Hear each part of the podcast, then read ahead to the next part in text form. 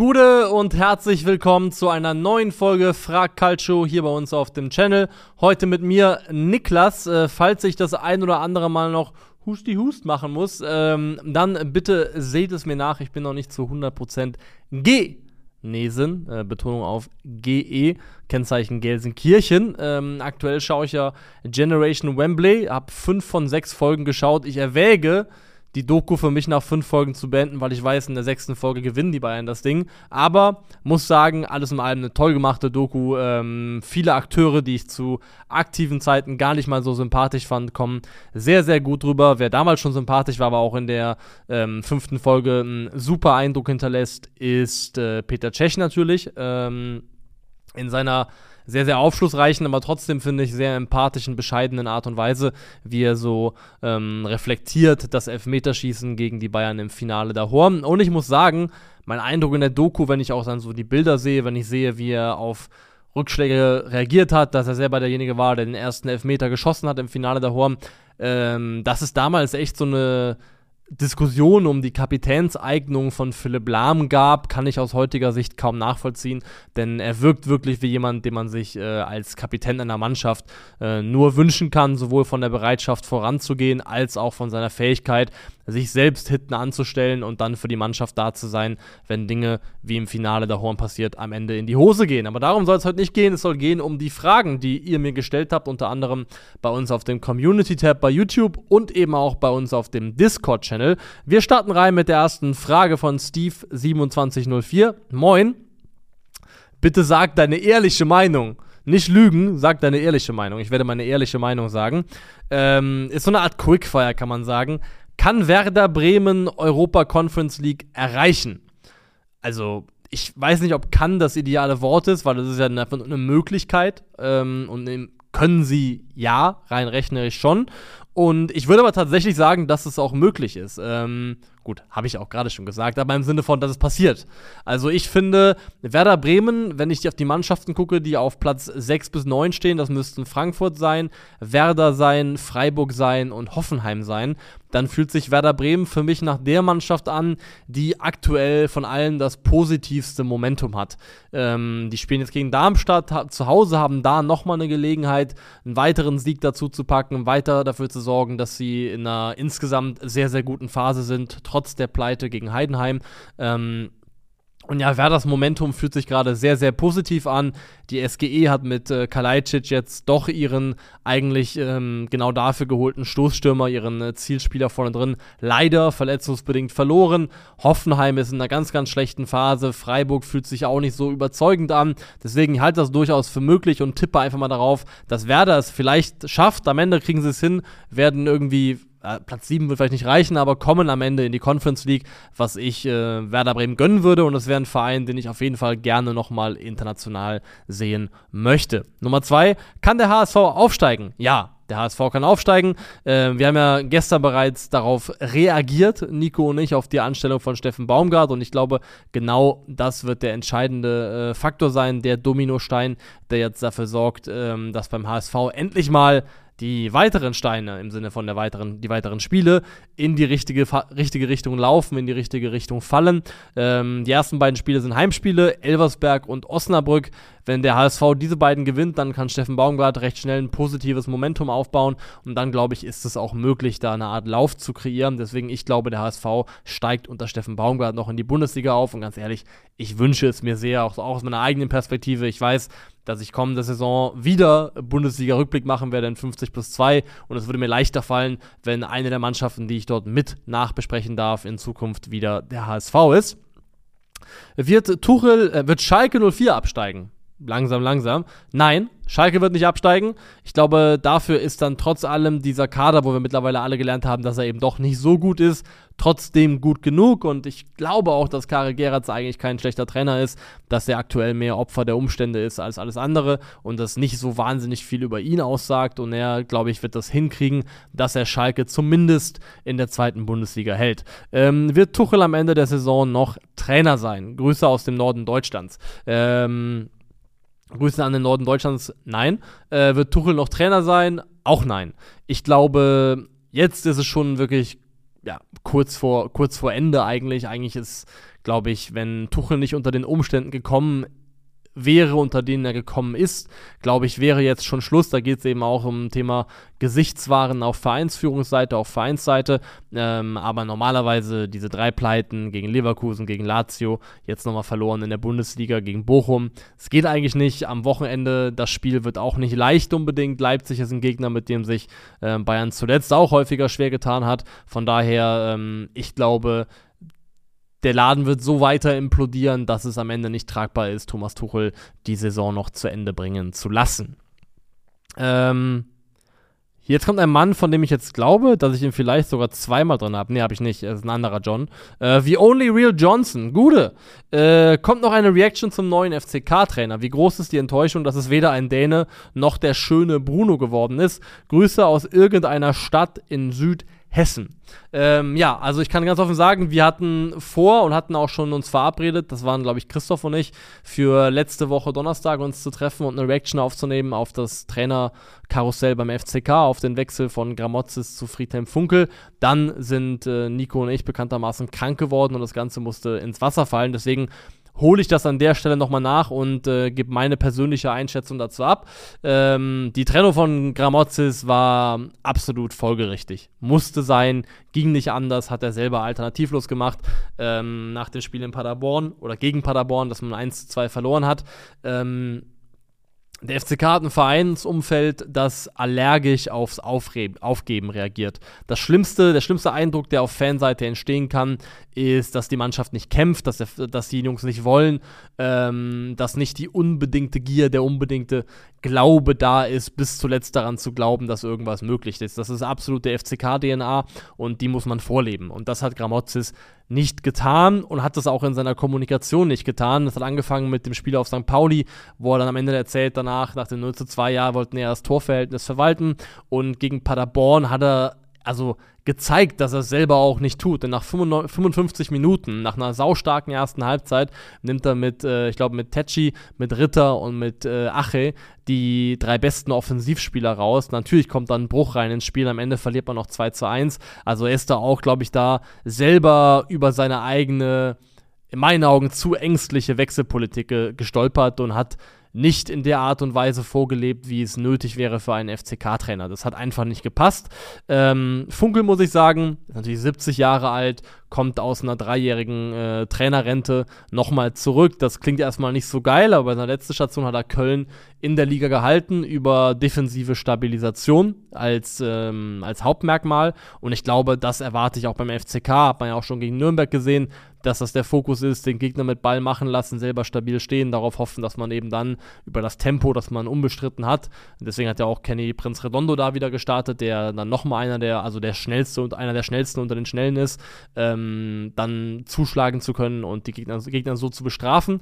Von daher, ich glaube, was man fußballerisch kriegen wird, ist vollkommen klar. Was mich positiv überrascht hat, muss ich sagen, ist, Funkels Auftreten. Erstmal, ähm, die Sympathien im Hause Levinson für Friedhelm Funkel sind recht hoch. Meine Mutter ähm, behauptet zumindest mal auf Mallorca mit Friedhelm Funkel äh, getanzt zu haben vor einigen Jahren, ähm, als der dort gewesen ist mit irgendeiner, oder im Rahmen, glaube ich, von irgendeiner Mannschaft, Saison, Abschlussfeier, was auch immer, ähm, soll es wohl ähm, Tanz gegeben haben mit Friedhelm und meine Mutter hat ihn als sehr sympathischen Mann in, in Erinnerung. Von daher äh, mögen wir ihn im Hause Levinson traditionell schon mal gerne, aber ich finde, ähm, ich finde, Friedhelm Funkel macht einfach einen sehr ruhigen, angenehmen, unaufgeregten Eindruck. Also, glaube ich, auch das, was man sich von seiner Anstellung versprochen hat.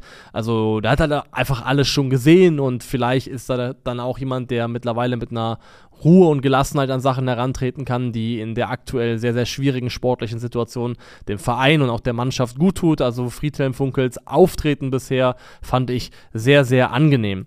Ähm, was mich stört an der ganzen Nummer, dass es jetzt schon der dritte Trainer ist, ist, dass der FCK sich selber in eine Position manövriert hat, wo man nicht mehr sich den Luxus erlauben kann, mittel- bis langfristig zu planen und zu denken, weil es kurzfristig wieder um die sportliche Existenz, um das sportliche Überleben geht. Ähm, das ist selbst verschuldet. Man war nach neun Spieltagen auf Platz drei unter Dirk Schuster, der ist nach drei Pleiten, glaube ich, in Folge ist er dann entlassen worden und Thomas Hengen Der Geschäftsführer hat gesagt, ein Grund dafür war eben Stagnation sei äh, Rückschritt und es ginge auch um eine sportliche Weiterentwicklung, die er sehen möchte. Dazu hat es von Anfang an nie gepasst, dass Dimitrios Gramotzes der Nachfolger geworden ist. Und ähm, da ist, glaube ich, sehr, sehr klar geworden, dass Thomas Hengen sich verspekuliert hatte, dass, glaube ich, ein anderer Trainer oder vielleicht sogar andere Trainer ähm, geplant gewesen sind als A- oder B-Lösungen und am Ende blieb dann nur noch Gramozis übrig. Da hat sich der Geschäftsführer definitiv verspekuliert. Und ähm, das finde ich sehr schade aus der Perspektive, dass ich äh, unter Thomas Hengen eigentlich immer ein gutes Grundgefühl hatte. Der hat hochgepokert, auch schon damals beim Aufstieg, indem er Marco Antwerpen vor den Relegationsspielen ausgetauscht hat gegen Dirk, Dirk Schuster. Dirk Schuster hat es geschafft, die Mannschaft ist aufgestiegen und ähm, seitdem habe ich so ein bisschen immer in dem Grundvertrauen geruht, Thomas Hengen weiß schon, was er tut und habe sehr viel Vertrauen in seine allgemeine Kompetenz gehabt. Ähm, das hat gelitten das hat gelitten und ich bin jetzt wieder an einem Punkt, wo ich mir nicht so ganz sicher bin, ob ähm, er dann immer Herr der Lage ist, so wie er es sein müsste. Dann gab es ja auch so ein bisschen Stimmen. Im Kicker gab es einen Kommentar dazu, dass äh, der technische Direktor, der eigentlich als Sportdirektor verkappter fungiert, Enes Hajri, ähm, dass der wohl mit dem einen oder anderen innerhalb des Vereins anecken oder angeeckt sein soll. Das ist dann auch nochmal so ein Faktor. Und ähm, ja, das sind alles so Sachen, die geben mir so ein bisschen ungutes Bauchgefühl. Und wenn das gelingen sollte, wenn der Klassenerhalt gelingt, was ich, was ich äh, Friedhelm Funkel zutraue, dann ähm, muss die nächste Trainerwahl wirklich sitzen, ähm, weil ich finde, die Transferpolitik habe ich nichts gegen. Ich finde ähm, die Kadergestaltung in Ordnung, bis gut sogar. Ähm, auch von den Leuten, die jetzt im Winter nochmal gekommen sind, bin ich eigentlich nicht unzufrieden mit. Aber ja, das, die Trainerwahl muss sitzen und äh, Thomas Hengen kann sich jetzt auch mittlerweile, glaube ich, nicht mehr viele Fehlschüsse erlauben, bis es dann auch, glaube ich, für ihn persönlich am Ende eng wird. So viel dazu. Von den Roten Teufeln zu den Red Devils. Nick in Klammern FCB SCP UTD aus unserem Discord-Server fragt: Moin Niklas, Heulund hat bei United jetzt endlich den Lauf, den er und das Team gebraucht hat. In den letzten sechs Spielen hat er getroffen und United ist dieses Jahr noch ungeschlagen gegen Gegner wie unter anderem Tottenham und Aston Villa.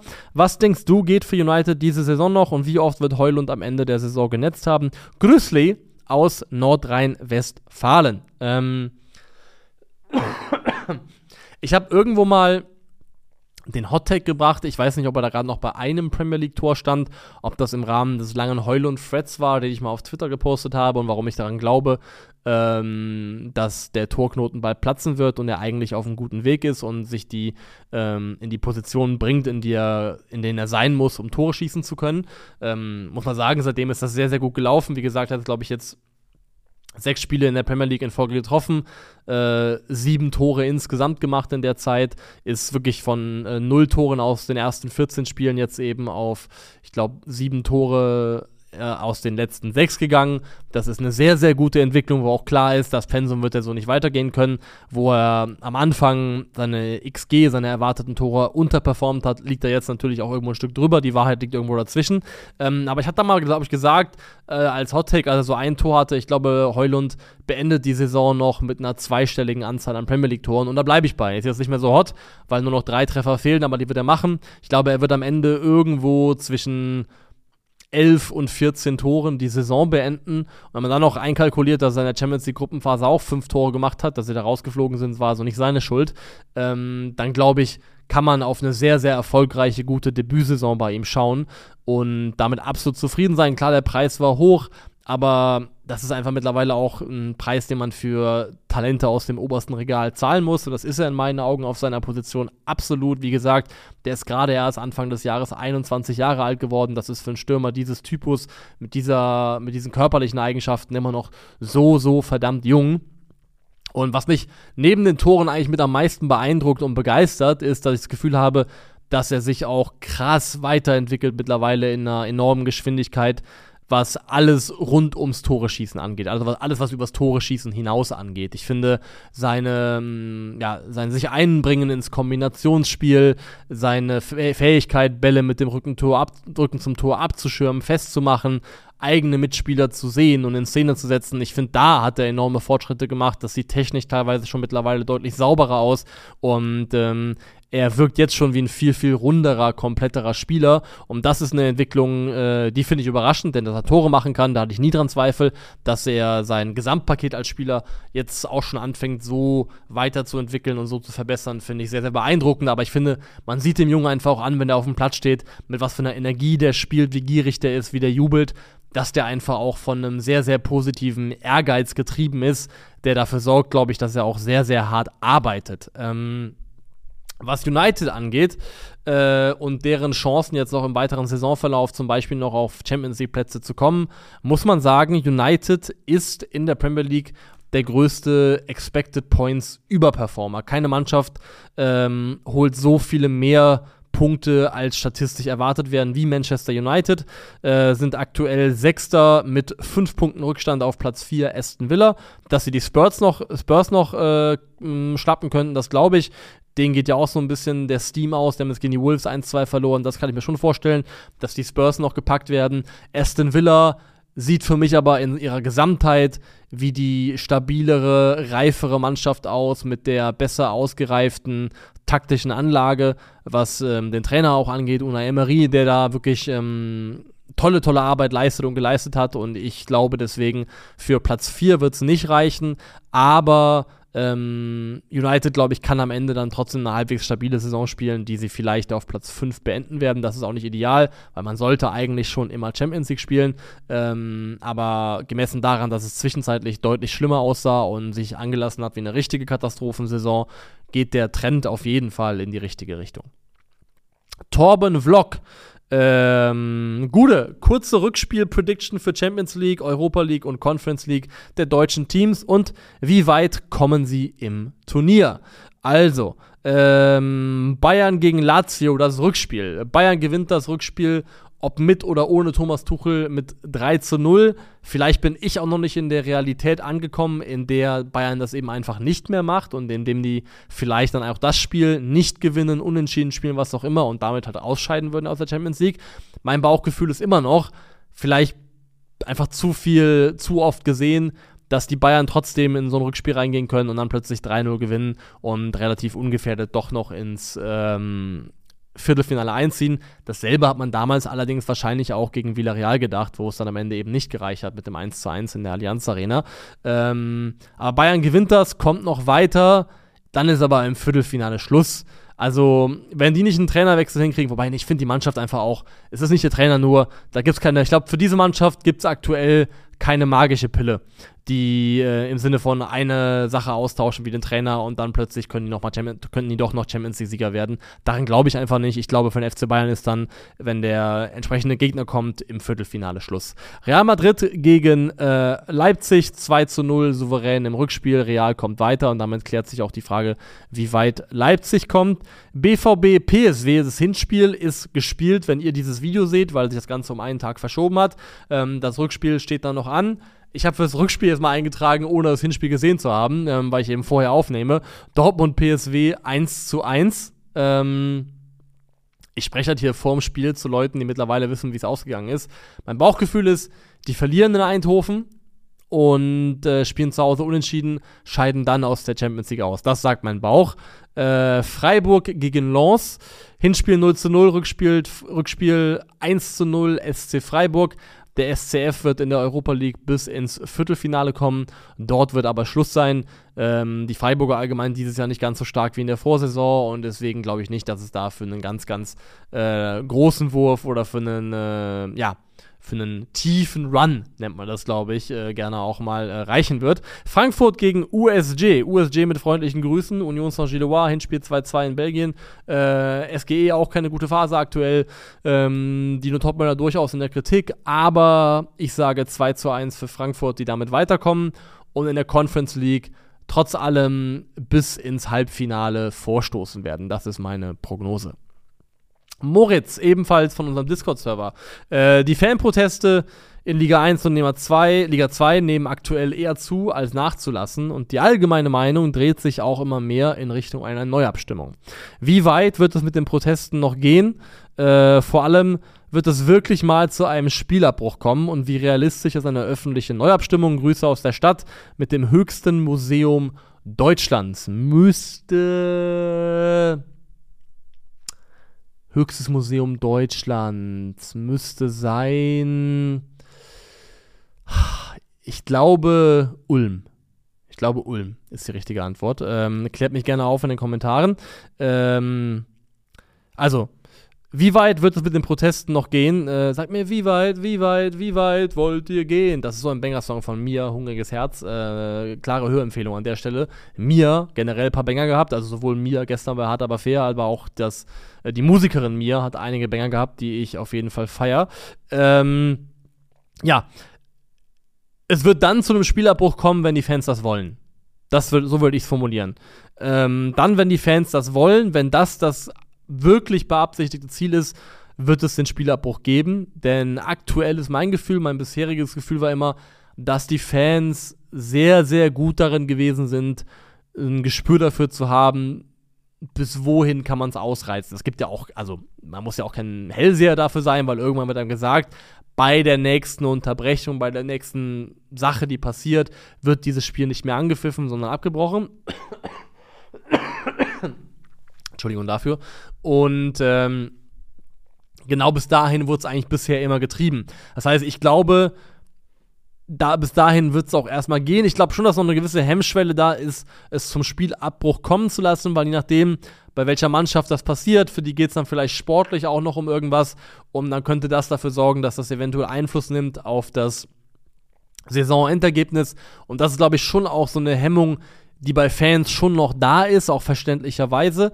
Deswegen Spielabbruch sehe ich aktuell noch nicht. Ähm, die Frage, wie realistisch ist eine öffentliche Neuabstimmung, schwer einzuschätzen. Ich sage nur, dass halt eine Neuabstimmung alternativlos ist. Ich glaube, das müssen die Funktionäre, die Entscheider bei der DFL, die äh, Leute, die pro Investorendeal in der DFL sind, müssen das kapieren ähm, ich hoffe es auch sehr, dass es so wirklich so kommt, dass es mit dem äh, erreichten Ergebnis mit der Zweidrittelmehrheit in dieser geheimen Abstimmung, von der jeder weiß, dass Martin Kind sich gegen seine äh, die Weisung des EV verhalten hat. Ähm, dieses Ergebnis wird niemals legitimiert sein. Dieses Ergebnis wird niemals akzeptiert werden von der, von der, von der aktiven Fanszene und kann niemals das Fundament sein, auf dem eine Entscheidung getroffen wird, die Einfluss hat auf mindestens die nächsten 20 Jahre des deutschen Profifußballs. Ähm, das müssen Leute einfach kapieren. Deswegen, ich glaube, eine Neuabstimmung ist alternativlos und sie darf in meinen Augen auch keine geheime Neuabstimmung sein. Natürlich nicht, weil du dann ähm, denselben Rahmen erneut schaffst, in dem dann sowas möglich ist, was wir jetzt bereits gesehen haben. Und es muss muss auch, glaube ich, so bleiben, dass es bei der Zweidrittelmehrheit bleibt, wenn man jetzt sagt, wir machen Neuabstimmung, aber dann reicht plötzlich eine einfache Mehrheit. Das wird, glaube ich, auch nicht gehen. Ähm, es muss so bleiben, dass zwei Drittel gebraucht werden, dann aber eben ohne diesen Deckmantel, unter dem sich jemand wie Martin Kind dann verstecken kann. Ähm, aber ich glaube, alternativlos. Ähm, ich hoffe und wünsche mir wirklich sehr, dass die Fans so konsequent den Protest weiter durchziehen, weiter unangenehm sind, weiter Spiele ähm, unterbrechen, gerne auch für längere Zeit. Ähm, dass am Ende es keinen Weg um diese Neuabstimmung drumherum führt. Das ist einer der wichtigsten Grundsatzkämpfe, die jemals, glaube ich, im deutschen Profifußball gekämpft worden sind. Und äh, dementsprechend wichtig ist es, dass man dort äh, nicht nachgibt und auf, seinen, auf sein Recht beharrt. Denn ich finde ganz klar, die aktive Fanseite ist hier im Recht. Die DFL weiß genau, dass sie sich schmutzig verhalten hat, dass sie da äh, versucht, durch die Hintertür was durchzubringen, ähm, ohne die Fanseite und die Interessen der, der Fanseite zu berücksichtigen und ausreichend gehört zu haben. Von daher gerne und auf jeden Fall bitte so weitermachen. Ähm, Johnny the Machine. Äh, in den 2000er Jahren gab es phasenweise über 30 Brasilianer in der Bundesliga. Ich liebe diese Frage, ich finde sie echt sehr gut. Ähm, heute gibt es nur noch eine Handvoll, von denen die wenigsten Leistungsträger sind. Offensivspieler sind auch kaum dabei. Wo sind die Elbers, Sailtons, Marcelinios und Diegos von heute? Und woran liegt es, dass kaum noch Brasilianer in die Bundesliga wechseln? Äh, ich habe tatsächlich nachgeschaut, ist auch nicht so schwierig, da muss man kein Investigativjournalist für sein. Es gibt aktuell nur sieben Brasilianer in der Bundesliga. Tuta von Eintracht Frankfurt, Rogerio von Wolfsburg, Arthur von Leverkusen, Iago Augsburg, Bernardo und Danilo Soares VfL Bochum und dann gibt es noch Kawa Santos, der ein junger brasilianischer Torwart ist, der vergangenen Sommer ähm, zu Eintracht Frankfurt gewechselt ist für, glaube ich, 1,5 Millionen Euro. Ähm, Habe ich auch gar nicht so richtig mitbekommen, muss ich sagen. Mal gespannt, was aus dem wird. Ähm, das macht eben sechs Verteidiger und einen Torwart und das sind die einzigen Brasilianer, die aktuell in der Bundesliga spielen. Also wie du richtigerweise gesagt hast, gar keine Offensivspieler mit dabei. Ich glaube, es gibt mehrere Faktoren, die dafür sorgen, dass aktuell so wenige Brasilianer in der Bundesliga spielen. Was ich persönlich auch sehr, sehr schade finde, weil es so viele ikonische Brasilianer in der Bundesliga gab. Also, du hast ja schon einige genannt: ähm, Diego, Marcelinho, Giovanni Elber, Ailton, ähm, aber auch Naldo, der als Verteidiger absolut iconic gewesen ist. Ähm, nicht iconic, aber ähm, Coutinho, Douglas Costa waren auch große brasilianische Namen, die in der Bundesliga gespielt haben. Also die Liste Diverson, erster FC Köln, also die Liste ist wirklich ähm, relativ lang. Ich bin gerade erstaunt darüber, wie wenige mir jetzt gerade einfallen, als ob ich so einen kleinen Blackout hätte, was die Brasilianos angeht. Lucio, ähm, also so viele tolle, tolle brasilianische Spieler in der Bundesliga. Ähm, Lincoln war, glaube ich, auch, war Lincoln Brasilianer? Ich muss ja mal nachschauen, machen wir ein bisschen Live-Recherche hier. Ähm, erstmal Lincoln, Ba, ba, ba, Wo bist du, mein Freund? Ähm, da. Lincoln, Karriereende. Doch, Brasilianer natürlich. Äh, Ratinho, also wirklich, die Liste ist sehr, sehr lang an tollen Brasilianern in der Bundesliga, weil mir fallen viel zu viele gerade nicht ein. Ähm, ich glaube, ein Grund ist, es gibt inzwischen andere Märkte, die aus rein monetärer Sicht vielleicht attraktiver sind für brasilianische Spieler als die Bundesliga. Ähm, und dass die jetzt nicht eine gottgegebene Connection zur Bundesliga spüren, ist ja total nachvollziehbar. Und ähm, wenn die vielleicht die Wahl haben, gehen die vielleicht dorthin, wo äh, am Ende im Verhältnis ein bisschen mehr Geld zu verdienen ist.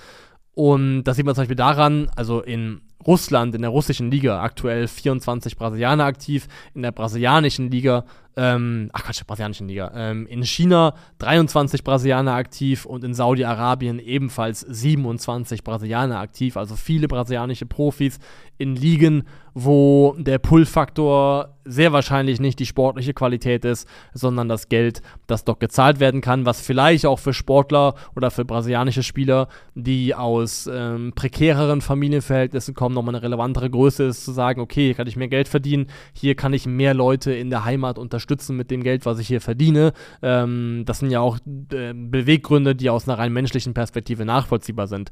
Ähm, das sind dann oft aber auch schon Spieler, die natürlich ein bisschen älter sind, äh, die schon gemachte Namen sind im brasilianischen Fußball oder Brasilianer im europäischen Fußball.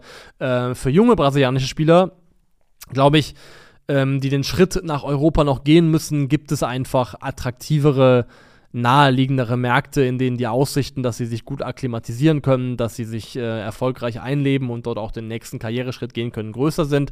Das ist ähm, Portugal einmal und auch Spanien sogar, obwohl es nicht ganz dieselbe Sprache ist, glaube ich, ist es rein von der Mentalität und dann trotzdem auch her vom Klang der Sprache und von der Wahrscheinlichkeit, wie schnell man die lernt, auch das leichtere Pflaster, aber eben gerade Portugal aufgrund der ähm, Kolonialgeschichte, aufgrund der geteilten Sprache, ähm, 111 Brasilianer spielen aktuell in der portugiesischen Liga, liegt einfach deutlich näher dorthin zu wechseln. Und dass ähm, Portugal eben die erste Adresse ist, die viele Brasilianer ansteuern, wenn sie den Schritt wagen auf den europäischen europäischen oder in den europäischen Fußball. Ähm, dann, glaube ich, gibt es noch ein weiteres Phänomen, das mit dem FC Bayern zu tun hat. Ähm, ja, mal so ein Satz, Politics is downstream of culture. Ähm, bedeutet nichts anderes als äh, die These, dass äh, Politik beeinflusst wird von Kultur. Also Kultur und der kulturelle Rahmen einer Gesellschaft, was auch immer, äh, Einfluss darauf nimmt, wie Politik aussieht. Darum geht es aber jetzt gar nicht. Ich sage, Culture, Bundesliga-Culture, ist downstream auf FC Bayern.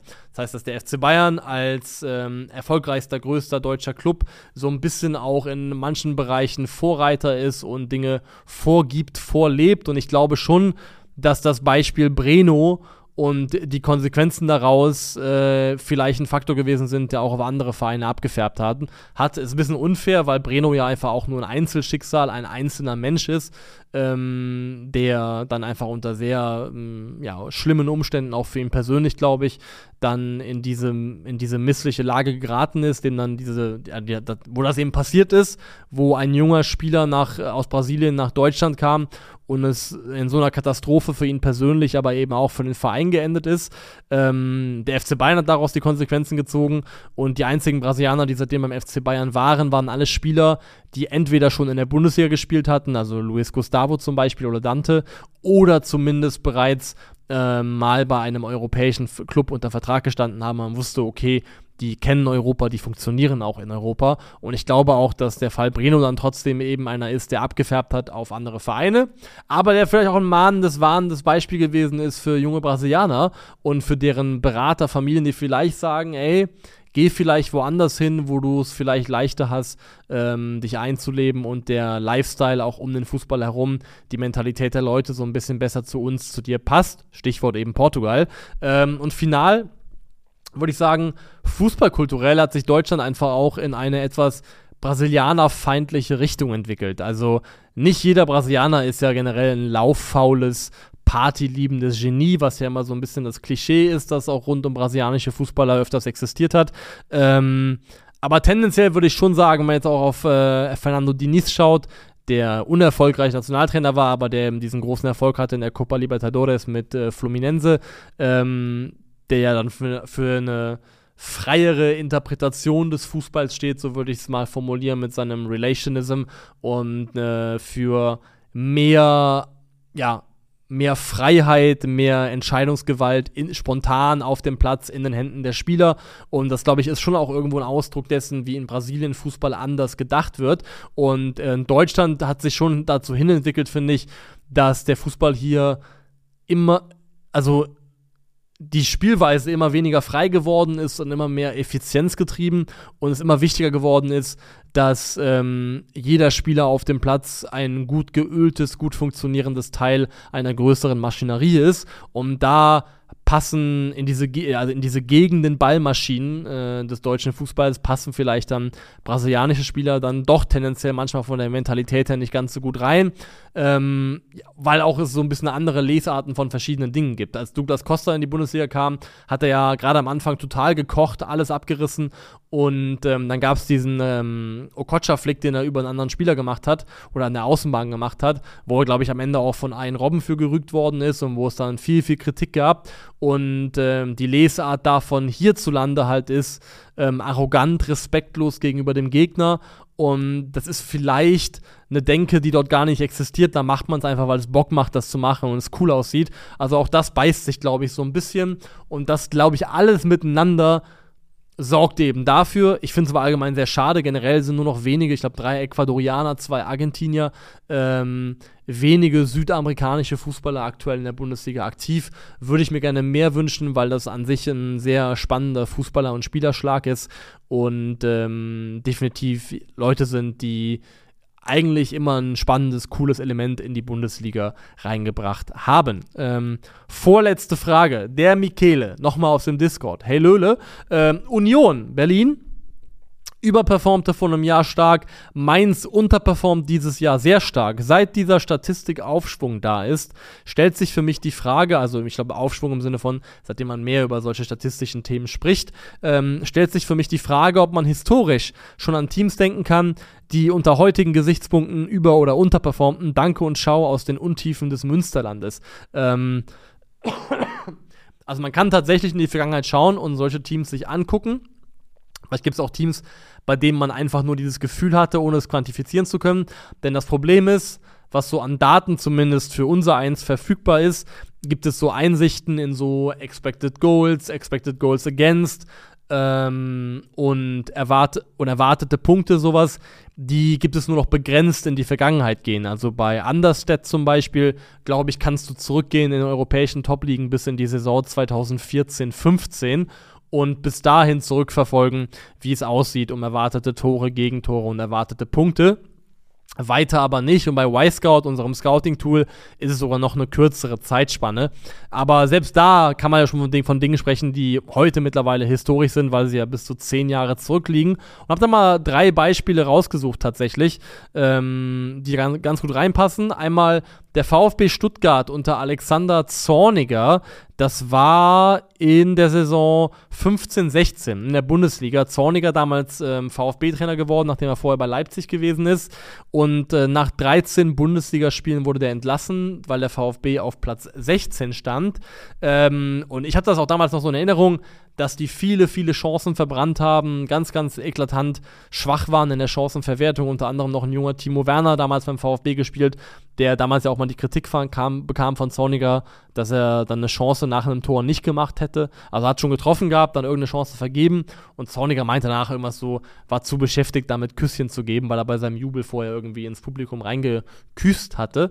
Ähm, jedenfalls, laut Expected Points wäre der VfB damals auf Platz 5 gewesen und hat seine eigenen Expected Goals, erwartete Tore um knapp neun Treffer unterperformt. Also der VfB war damals eine Mannschaft, wo man sagen kann, da war der Tabellenplatz nicht repräsentativ von den Leistungen, die die Mannschaft gezeigt hatte. Äh, selbiges galt in einer ähnlichen extremen Variante ähm, für den BVB in der letzten Saison unter Jürgen Klopp, in der Saison 2014-15, wo man die Hinrunde ja sogar auf Platz 17, also auf einem direkten Abstiegsplatz beendet hat.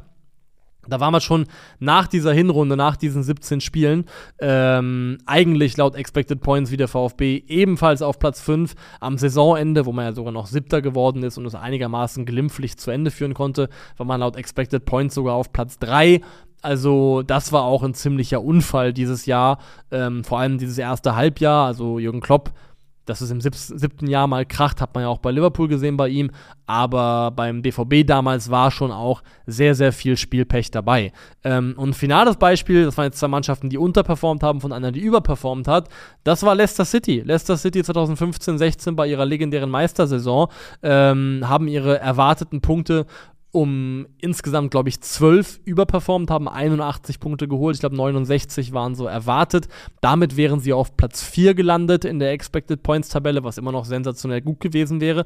Und da war es, glaube ich, eine Kombination daraus, dass Leicester eben überperformt hat und ähm, mit Arsenal und Manchester City zwei Teams, die eigentlich sehr stark waren in dem Jahr, unter anderem, glaube ich, auch ihre eigenen erwarteten Punkte unterperformt haben.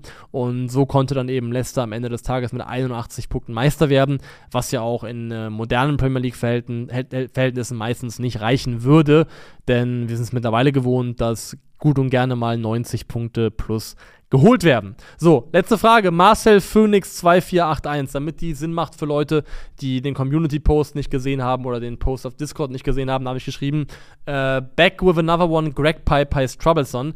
Greg Pipe ähm, war, also ich hoffe, ihm geht's, ihm geht's gut, aber ich weiß nicht, ob er noch aktiv ist, war ein, wie ich finde, legendärer deutscher Battle-Rapper, der mir zum ersten Mal in Erscheinung getreten ist bei ähm, dem A Cappella Battle Rap Format Feuer über Deutschland und ähm, dann in allen drei Jahren, glaube ich, dabei gewesen ist. In Jahr 1, Jahr 2 und Jahr 3. Äh, erstes Jahr, ähm, glaube ich, normal dabei gewesen, dann danach noch so recht unscripted, dann noch ein Zusatzbattle gemacht gegen Basic, gegen eben jeden Basic, dann Rematch gehabt bei Feuer über Deutschland 2 und bei Feuer über Deutschland 3 dann im Team gewesen mit Adi von der Neue Westen gegen äh, Tierstar und Bektasch und die ehrlicherweise auch komplett geputzt. Ähm, passend dazu kommt die Frage auf jeden Fall hier, Marcel Föhnig schreibt, passend dazu, was war das beste Feuer über Deutschland Battle aller Zeiten? Es waren einige geile dabei, muss man sagen. Ich habe ähm, ich glaube, zwei und drei habe ich auch beide auf DVD besessen. Ähm, mittlerweile kann man sich all diese Battles auf YouTube anschauen, auf dem Out for Fame Channel. Ähm, sehr, sehr unterhaltsam, vor allem, weil da auch Leute dabei sind, die später auch dann, ähm, ja, kommerziell erfolgreich äh, Musik gemacht haben.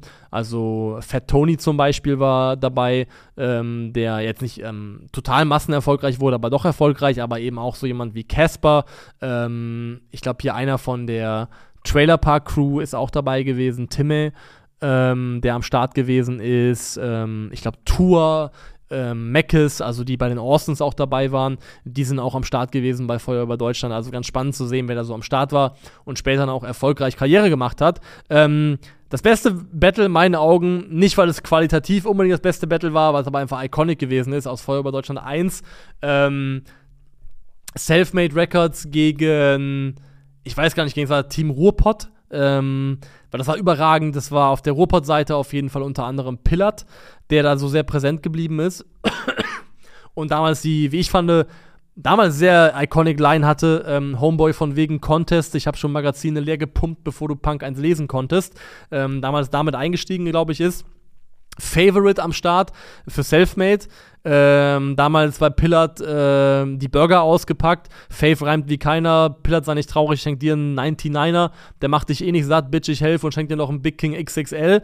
Ähm, denn du bist schon ein Mörderding, Pillard zieht die Krone auf, du bist der Burger King und alles dann ausgepackt hat, äh, die Burger, die Burger King Krone.